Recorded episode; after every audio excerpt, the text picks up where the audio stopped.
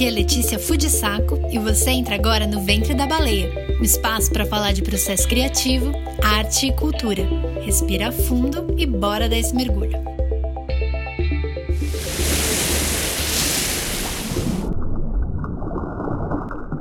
Olá, sejam bem-vindos a mais um Ventre da Baleia.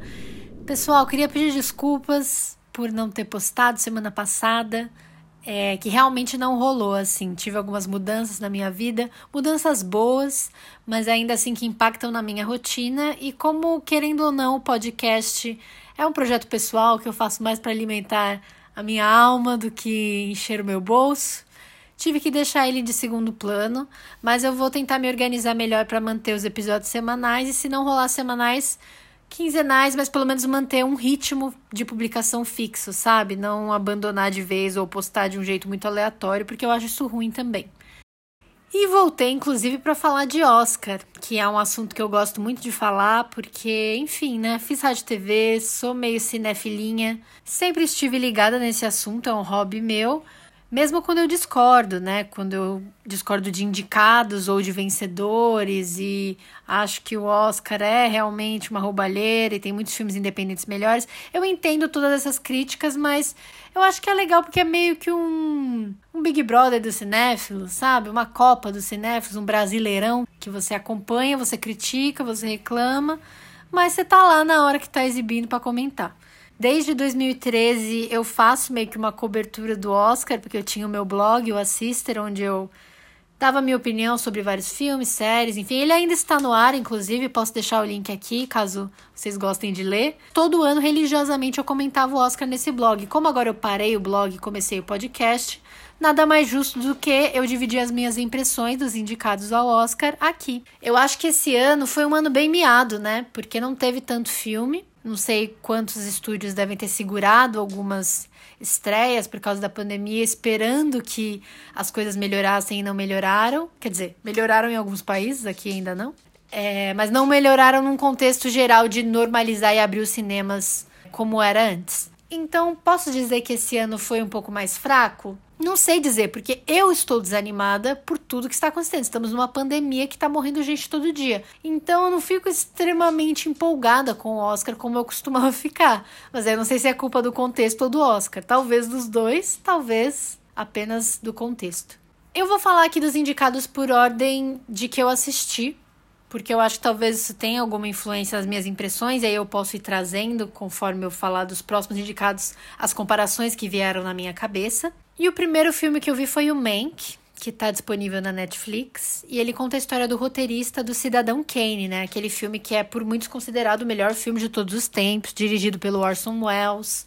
Enfim, é um clássico do cinema, especialmente para os Estados Unidos.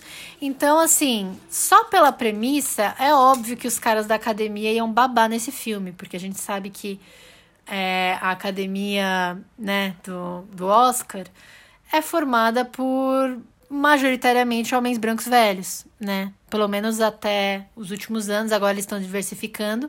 Mas vamos falar a verdade, é óbvio que eles iam amar esse filme, porque é um filme super nostálgico e eles gostam de vangloriar o próprio passado, né? Vamos, vamos falar a verdade aqui.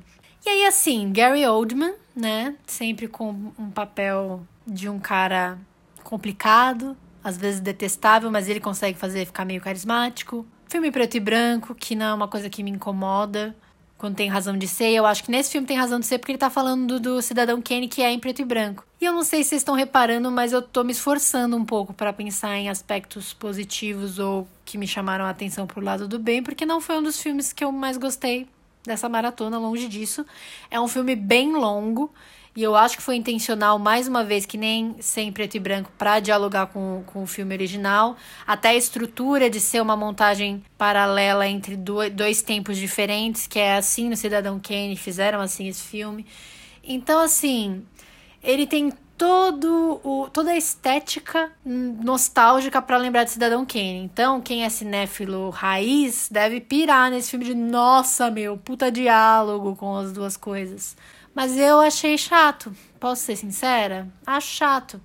E tem uma coisa que me incomoda um pouco nesse filme, porque assim, eu já trabalhei em desenvolvimento de filme, né? Que é você acompanhar o processo de escrita do roteiro e você fechar o roteiro para ir para filmagem. agora eu tenho tido essa percepção de que algumas coisas em filmes são acrescentadas nesse processo, que não era a ideia original, mas alguém falou, pô, isso aqui vai pegar mal, é melhor mexer e tal. E a minha impressão é que a participação das personagens femininas vieram de notes, vieram de, ai, ah, agora não dá para ser só um filme sobre homens complexos, tem que ter alguma participação relevante das mulheres. Não sei, porque, por exemplo, a personagem da Amanda Seinfeld eu acho boa, eu gosto de como está no filme. O que me incomoda, na verdade, é a personagem da Poor Sarah e a personagem da Emily in Paris lá. Porque a Emily, a Emily in Paris, na minha opinião, não acrescenta quase nada na história.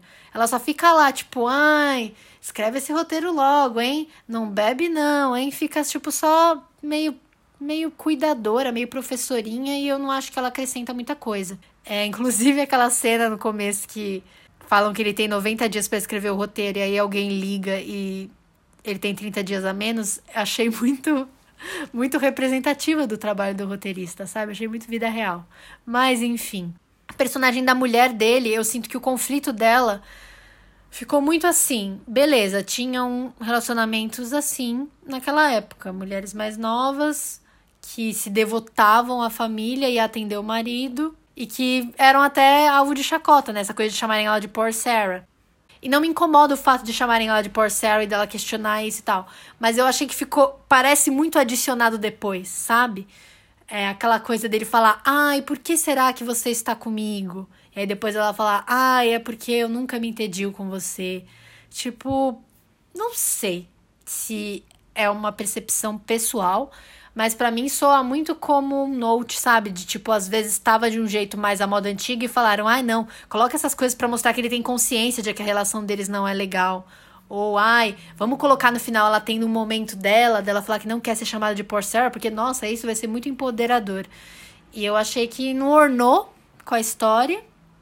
Tipo, não adianta você adicionar personagens mulheres com tramas delas só para não ser criticado por elas não existirem, sabe? Eu achei que ficou avulso, parece, as histórias dessas mulheres. A da Amanda Seinfeld não, porque ela tá envolvida, ela é, né, a, a mulher do cara, né, do, do cidadão Kane real lá, então tem mais sentido, mas as outras duas eu achei que foi muito whatever, sabe?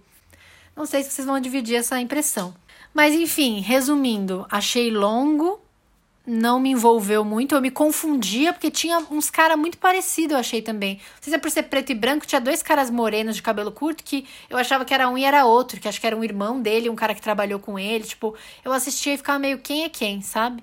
E aí, assim, para mim, a melhor parte desse filme é a cena final, que é ele falar que teve essa treta, né, do Orson Welles com ele, e que o discurso dele foi falar: esse roteiro foi feito que nem ele tá sendo. Esse prêmio tá sendo recebido, sem a presença do Orson Welles. Isso eu achei, tipo, da hora, espirituoso. Mas assim, se você quer falar de roteirista, assista Trumbull, que é mil vezes melhor. Que inclusive é o Walter White, né? O Brian Cranston que atua, que é a história de um roteirista que foi perseguido na época do macartismo lá, do Caça às Bruxas. E aí a história dele, que era um dos maiores roteiristas de Hollywood, ter que usar pseudônimo, enfim.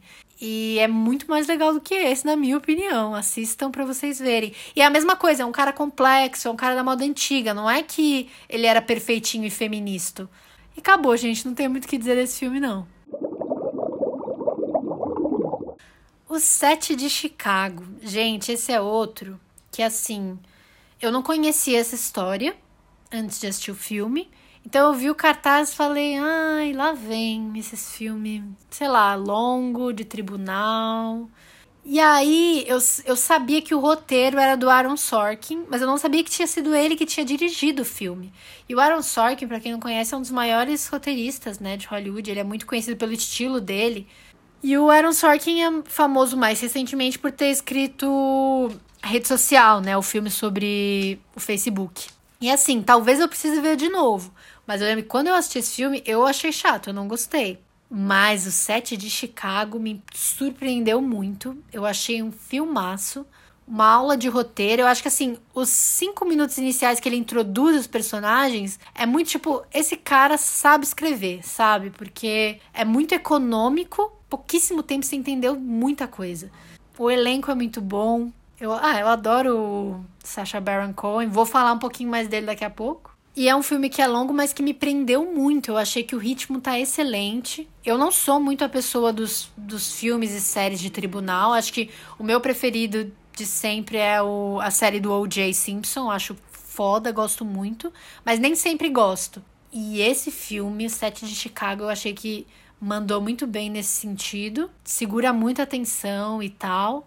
Eu achei a história bonita, não conhecia. Muito forte. E uma grande surpresa, achei que Aaron Sorkin demorou para dirigir, mas quando chegou, chegou abalando. Eu sou a favor de roteiristas virarem diretores, porque quando o cara sabe escrever, ele vai saber filmar. Eu acho. Eu tenho isso para mim, eu quero ser essa pessoa, sabe? E ele é muito queridinho, né? Por, eu acho que ele conseguiu esse elenco bom também por causa disso. Quem não quer estar tá no filme do Aaron Sorkin, sabe? Tem umas coisinhas desse filme que me pegaram muito. E talvez só eu tenha achado interessante, na verdade. Que, por exemplo, o promotor lá do caso, a gente vê logo no começo, isso não é um spoiler, de que ele sabe que ele tá fazendo uma coisa que não é moralmente correta, mas que ele vai fazer. E tem uma cena que ele que esse promotor tá no parque e aí ele encontra os dois manifestantes lá mais radicais. E aí para as filhas se afastarem, né, para ele conversar com os dois, ele dá uma moeda e ele fala uma coisa meio: "Ah, pode ir lá comprar o doce que sua mãe não deixa você comer, é nosso segredo". E tipo, é uma coisinha muito pequena e boba, né, que ah, um pai tá fazendo, mas tipo, isso é o tipo de atitude que um cara que aceita pegar um caso desse faria. Eu sei que é muito besta e talvez nem tenha sido a intenção, era só um, um jeito de, de, afastar as filhas, mas eu achei muito do personagem. Eu falei muito, ai, cara, é um roteirista mesmo que fez isso, sabe? E tem uma cena lá que tem uma virada que é muito da palavra, mais uma vez. Então, mais uma vez, é muito filme de roteirista. Mais do que Mank nesse sentido, porque foi feito por um bom roteirista. Eu acho que isso diz mais. Judas e o Messias Negro. Cara, esse filme é muito forte, né? Acho que não tem outra palavra para definir. Tem dois atores que eu gosto muito, né? Que são o Daniel Kaluuya e o Lakeith Stanfield. O Daniel Kaluuya do Corra, do Queen and Slim, ele é sempre um ator excelente. E o Lakeith de Atlanta e de Sorry to Bother You, que é um filme que eu gosto muito e que um dia eu falo aqui para vocês porque ele é menos conhecido, mas eu gosto pra caramba. Eu acho que não tem como falar desse filme sem falar de Infiltrado na Clã, de certa forma, né? Porque a história do Judas e o Messias Negro é meio que o contrário, né?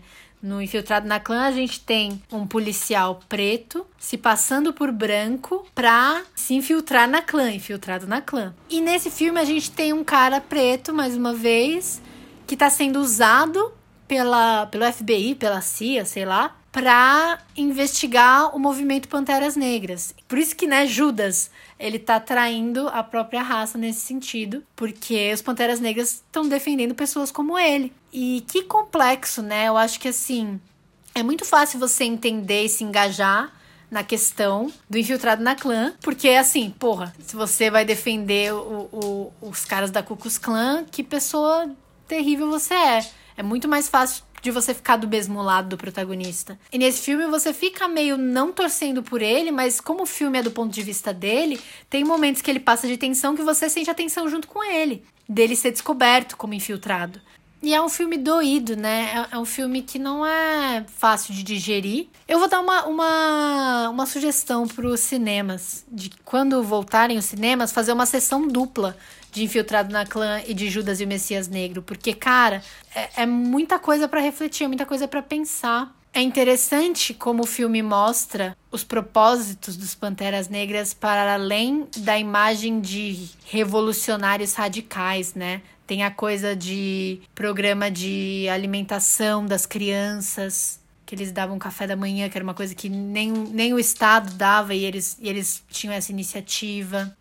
Tem a questão deles se juntarem com, com um bairro branco, que tinha até uma galera meio dos confederados, né, sulistas, enfim, é, por um objetivo comum.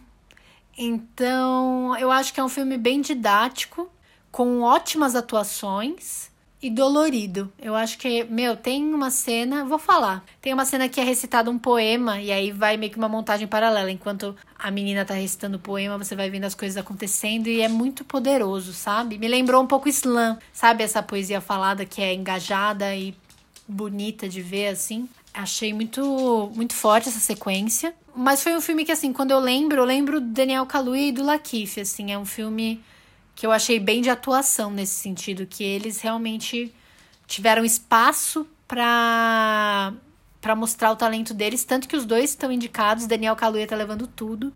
O Lakif nem tanto, porque, enfim, vou, vou falar mais pra frente das indicações. Mas é isso. Eu acho que é um filme que é muito importante de ser visto também. É um filme que eu gostaria de conversar sobre. Quem viu quiser falar, bora lá, porque é muito, muito bom. E vamos agora para o grande favorito da temporada, né, que ganhou tanto o Globo de Ouro quanto o Critics' Choice, que é o Nomadland. Não sei se é o trocadilho intencional, mas eu achava que era No Mad Land, tipo, não é terra de louco. E na verdade é Nomad Land, né? Terra de nômade. É, enfim, né, gente? É, tentativas. Esse filme, cara, sendo muito sincera, não é o tipo de filme que eu veria se não fosse por maratonas de Oscar, assim. Se eu visse a sinopse e um trailerzinho, eu falaria bonito, mas não vou ver porque geralmente não é meu tipo de filme, mas assim, muito bonito. E é um filme que eu acho que, diferente do Judas and the Black Messiah, que eu comentei que para mim é um filme que os atores acabam brilhando mais, eu diria que o Nomadland é um filme de direção, né? Foi uma mulher que dirigiu, inclusive, a Chloe Zhao, e eu acho que ela deveria ganhar melhor direção, porque esse filme tem atuações incríveis, né? A Frances McDormand é sempre ótima, mas é um filme que é muito sobre uma ideia e os visuais falam muito. É meio que aquela coisa de as ações e a, a, o visual diz mais do que as palavras, mas as palavras também, da forma que são contadas, falam muito. É bem filme de Oscar, é filme que ganha Oscar mesmo. A Chloe Zhao, inclusive, ela escreveu, dirigiu e até editou o filme. Ela fez quase tudo sozinha. Então acho que ela merece também por causa disso. E uma coisa que eu gosto muito desse filme é que é um filme com pessoas mais velhas, né? É, a maioria do elenco é mais velhinho. É um filme em que as mulheres são mulheres que não são femininas do jeito que a gente está acostumado a ver, mas são muito fortes, são muito interessantes. E quando eu descobri que tinha sido uma mulher que tinha dirigido, para mim fez todo sentido. Porque muitas vezes homens quando eles querem fazer uma personagem feminina interessante, eles trazem a força de um jeito que é quase uma pulsão fálica, né? Que eu acho que. Não sei se faz sentido usar esse termo, né? Talvez o Lucas lá do episódio de psicanálise me ajudaria nisso. Mas de muito por esse lado de sou uma mulher independente, que eu fico com quem eu quiser, vou ficar sozinha, mas se eu quisesse, eu poderia ficar com quem eu quiser. E as mulheres desse filme, elas não vão por esse lado. É muito do indivíduo, sabe? Não é uma coisa de eu sou uma mulher forte. É tipo, eu sou uma pessoa forte, passei por muita coisa. Foi uma coisa que me chamou muita atenção, que são mulheres de cabelos curtos, que vivem sozinhas e que têm os seus sonhos e têm as suas histórias. E se elas têm um homem ou não na vida delas, se elas têm uma mulher ou não na vida delas, não é uma questão. Eu achei isso muito interessante. A própria Fern, né, a protagonista Dá pra ver que ela tem uma questão de não aceitar o cuidado dos outros, de certa forma. Porque ela acostumou com essa vida de nômade, de cada um por si, de um jeito, tipo, eu consigo ser autossuficiente. Mas não é sobre ela ser mulher esse filme, né? Não é sobre ser uma mulher sozinha. Então, acho que é, é interessante a gente pensar nisso quando a gente pensa em representatividade. Não de como retratar uma mulher fazendo tal coisa, mas de trazer a mulher como indivíduo, que parece uma coisa muito besta, mas que muitas vezes a gente não vê. Enfim, não sei se nada disso fez muito sentido, é o que é o, são as reflexões que me vieram com esse filme. Mas assistam porque eu acho que é um dos que vai, vai levar estatueta lá no domingo, hein? Vamos lá. Promising Young Woman, Bela Vingança. Bela Vingança não é um bom nome traduzido, mas é que realmente. Como que eles iam traduzir, né? Jovenzinha promissora? Não dá. Esse é outro filme que foi dirigido por uma mulher e também foi indicado à direção. Esse foi um dos elogios quando saíram as indicações, né? Nossa, duas mulheres indicadas à melhor direção. Esse filme, Promising Young Woman, o que, que eu acho dele? Eu acho que tinha tudo para dar certo. Temática muito relevante, estrutura meio que o Bill, que é um dos filmes que eu mais gosto, assim, do Tarantino. E da vida, na verdade, sendo bem sincera. Às vezes eu tenho um pouco de vergonha de falar isso porque as pessoas acham que o Bill é muito farofa, mas que o Bill é um dos filmes que eu mais gosto na vida real. Eu acho muito entretenimento. Mas enfim, Kill Bill, feminista, pop, atores indie, Tinha tudo para dar certo esse filme e por grande parte ele até dá. Um filme que fala sobre silenciamento de vítima, ser indicado ao Oscar, é muito importante, é muito relevante. E a ideia do filme é muito boa de trazer essa questão de vingança por uma questão certa. Então, assim, a personagem tá num conflito e todo mundo fala para ela que ela tem que superar, mas ao mesmo tempo ela tá certa. Então tem um conflito muito interessante de personagem. Eu acho a protagonista muito boa, a atriz muito boa. É, mas tem uma coisa que me irrita um pouco nesse filme, que é uma coisa meio morde a sopra. É a coisa da suspensão de crença, talvez. Que a suspensão de crença é um termo que a gente usa para tipo você comprar a ideia do filme.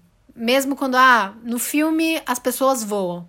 Na suspensão de crença você fala, eu sei que as pessoas não voam na vida real, mas eu vou aceitar para embarcar nessa história. E esse filme eu acho que ele brinca com a suspensão de crença ao longo do filme. E aí ele fica, ah, você acreditou? Ah, não, mas não era bem isso. Ah, você acreditou? Ah, não era bem isso. Aí chega no final, não posso falar porque eu não quero dar spoiler, mas assim, eu fiquei muito arrasada. Eu falei, puta, não acredito. Tem uma virada no filme que eu acho muito boa, que eu não queria falar qual é, mas é o momento em que você vê um personagem de outra forma. Essa parte eu achei foda. E até essa parte eu tava gostando do filme, mesmo com essa coisa de morde a sopra, eu tava gostando. Eu queria muito falar com alguém que gostou muito desse filme e achou esse filme sem defeitos para eu entender os pontos de vista, porque assim, eu tô achando muito esquisito, porque esse filme tá ganhando melhor roteiro em todos os lugares. E eu não entendo. É, mas eu acho que é legal falar essas coisas, porque talvez quem me conhece, sabe que eu sou feminista e que eu gosto que o Bill, talvez, acharia que esse filme é perfeito para mim. E eu achava também. Mas enfim, eu acho que é um filme válido de se ver e é o tipo de filme que. É, é o tipo de filme que passaria no cinema e você assistiria. Não é tão um filme de arte como Nomadland, que talvez você não veria, sabe? Então. Joguei minha sincera opinião, quero saber de vocês depois. E aí vamos para Som do Silêncio. Cara, esse filme foi um dos primeiros que eu ouvi falar na temporada de, de filmes que seria indicado a Oscar, essas coisas. E ele é protagonizado pelo Riz Ahmed. Ele. Eu não sei se é assim que fala o nome dele, desculpe se estou falando errado. Mas o Riz Ahmed, eu gosto dele, eu acho ele, acho ele interessante. Eu já ouvi até rap dele, ele é rapper, não sei se vocês sabem. E é um filme que aí a premissa eu posso falar, né? É um, é um baterista de uma banda de metal que tá ficando surdo. Quer dizer, não é que ele tá ficando surdo, você vai ver essa curva lenta. Ele, tipo assim, nos primeiros minutos ele descobre que ele tá quase ficando completamente surdo. E o filme é sobre isso. Ele fala sobre essas questões, obviamente, de inclusão e dessa questão de perder um sentido. Cara, imagina que doideira. A gente não percebe o quanto o som é importante. Falei um pouco disso no episódio de áudio, inclusive, ouçam, que tá muito legal. Mas a gente não percebe o quanto o áudio é importante até a gente ter um mau áudio ou a gente não conseguir ouvir nada em algum momento, enfim. É muito interessante como esse filme traz essa questão. Porque tem momentos que você ouve do mesmo jeito que ele ouve e dá uma agonia desgraçada. Então, putz, que ideia boa esse filme. Esse filme, putz, sério, a ideia é muito boa e eu acho um roteiro muito bom. É um roteiro em que muitos momentos você acha que vai ter, tipo, sei lá, você acha que a cena vai de um jeito que é o jeito que você tá acostumado de sempre ser. E aí a cena é muito menor e mais poderosa por causa disso. É, é econômica no bom sentido, de novo, que nem eu falei lá do set de Chicago. É um filme que depois que você assiste, você fica lembrando de momentos depois, sabe? E eu acho isso um ótimo indício de um bom filme. Gosto muito da relação dele com a com a Lu, né, que é a, a, namorada dele. Acho que poderiam ter feito dela uma vilã de certa forma, e não é assim. É uma relação muito, muito bonita que eles têm. Enfim, eu gosto, eu gosto muito desse filme. E não sei mais o que dizer, só digo que acho que é muito válido de assistir também. Agora vamos para Minari, que eu achava que era o grande favorito junto com o Som do Silêncio, acho que foram os primeiros nomes que eu ouvi falar, tipo, possíveis indicados, Minari e Som do Silêncio. E aí, como, né, teve essa questão de o Parasita ter ganhado no passado, talvez as pessoas tenham pensado, meu, agora a onda é filme coreano, né? Minari é um filme bonito. Eu vejo o filme como um universo, quase um microcosmo, assim. Ele é muito pequeno em termos de amplitude da história tal, mas ele concentra muito bem os conflitos, né? eu gosto muito de ver asiáticos na tela. Eu sou meio mestiça, então para mim é, é, quase uma questão. É uma questão de representatividade, de certa forma, apesar de eu não ser tanto lida como asiática às vezes. Acho bonito, acho sensível. É um filme muito sensível, né? É um filme que brinca com pontos de vista, né? Tem momentos que você acompanha as dificuldades dos pais, mas tem momentos que você tá na questão das crianças com a avó, que é muito legal essa questão de que a avó não é a avó tradicional e essa questão da criança não ter filtro com o avô e falar atrocidades, enfim. Essas questões geracionais menores e específicas são muito ricas, né, para dramaturgia.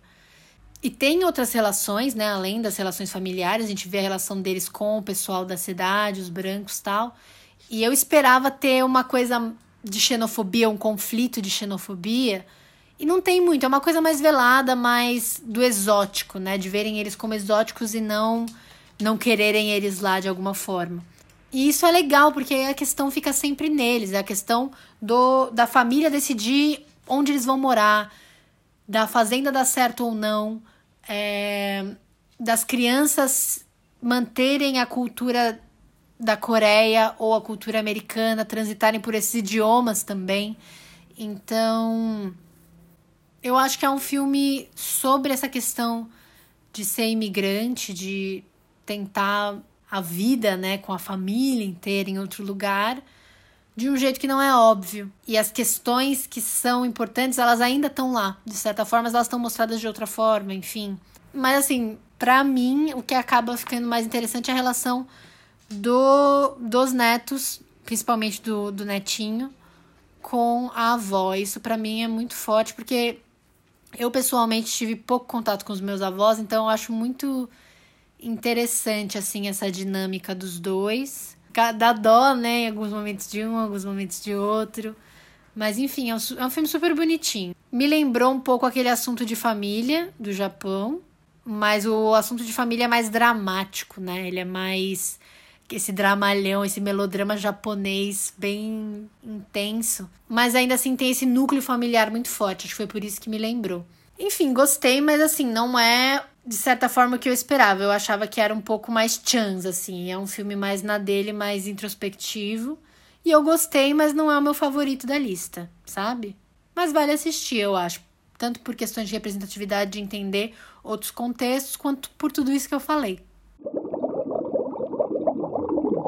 E vamos finalmente para o último indicado a melhor filme desse ano, que é The Father, ou Meu Pai.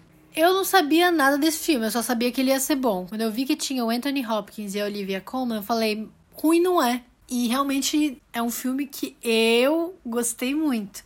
É o tipo de filme que eu gosto. Fiquei pensando e confesso que não cheguei a pesquisar se esse filme já foi feito na época da pandemia, porque dá para ver que é sempre a mesma estrutura, né? Tipo, parece que é sempre no mesmo estúdio o filme inteiro. E isso é intencional, né? Eu gosto muito desse tipo de filme que se passa no mesmo lugar. Nesse caso não é em tempo real, mas que tem essa sensação de peça, porque realmente a história é baseada numa peça. E assim, é um filme que eu não quero entregar muita coisa, porque ele tem muitas questões interessantes, é muito divertido de ver. Quando eu digo divertido é em sentido do ritmo te pegar muito. Ele é até tenso em alguns momentos tal. Mas é bonito demais esse filme. É um filme. Sabe um filme bem feito, redondinho, que você fala, cara, recebi o preço do ingresso? É esse filme. São excelentes atuações, mas eu acho que a ideia da dramaturgia da trama se sobrepõe. Tipo, é óbvio que os atores trazem a emoção, mas a ideia desse filme é muito boa. Eu não quero entregar muito, mas o que eu preciso, de certa forma, falar, porque é o que eu mais gosto do filme, é o quanto ele é em primeira pessoa, sabe? Você tá o tempo todo na visão do protagonista. E é muito sobre envelhecer em primeira pessoa. Porque eu acho que tem muitos filmes que falam sobre velhice, meio que vamos mostrar que a velhice é legal para os outros. Não sei, não sei se tô falando besteira, que eu tô pensando, sei lá, no Antes de Partir, que é aquele filme do Morgan Freeman com o Jack Nicholson. Sei lá, tipo, parece que sempre que tem uma história sobre uma pessoa mais velha, a história tem que ser meio divertidinha ou inusitada para manter o interesse? Não sei. E esse filme é muito é muito sobre envelhecer, cara. Então é, é uma questão que tá em todos nós. Nossos pais vão envelhecer, nós vamos envelhecer e a gente vai ter que lidar com tudo isso. Eu ia falar um filme que me lembrou um pouco, o The Father, mas eu não vou falar porque senão eu acho que já é um pouco spoiler, sabe? Só posso dizer que a experiência de assistir foi uma das mais legais dos indicados, então recomendo também. Agora vamos finalizar rapidinho aqui. Vou passar aqui pelos indicados, só para dar uns pitacos nas categorias, não é mesmo? Aqui, melhor filme. Pelo jeito vai ganhar Nomadland e acho ótimo, porque foi dirigido por uma mulher, é um filme que é bonito por tudo que eu já falei aqui. Não quero que Mank ganhe, não acho que Bela Vingança mereça, nem Minari. E os outros filmes eu gostei, mas não sei se realmente se é melhor filme, sabe? O Meu Pai, O Som do Silêncio, Sete de Chicago. Então, se ganhar não, mas nem tá tudo certo. Mas agora eu vou falar um negócio aqui, que é o momento de eu falar, que é Borat devia ter sido indicado, Borat 2. Eu sou uma pessoa que eu não tinha. Eu conheci o personagem Borat, mas nunca tinha assistido o filme.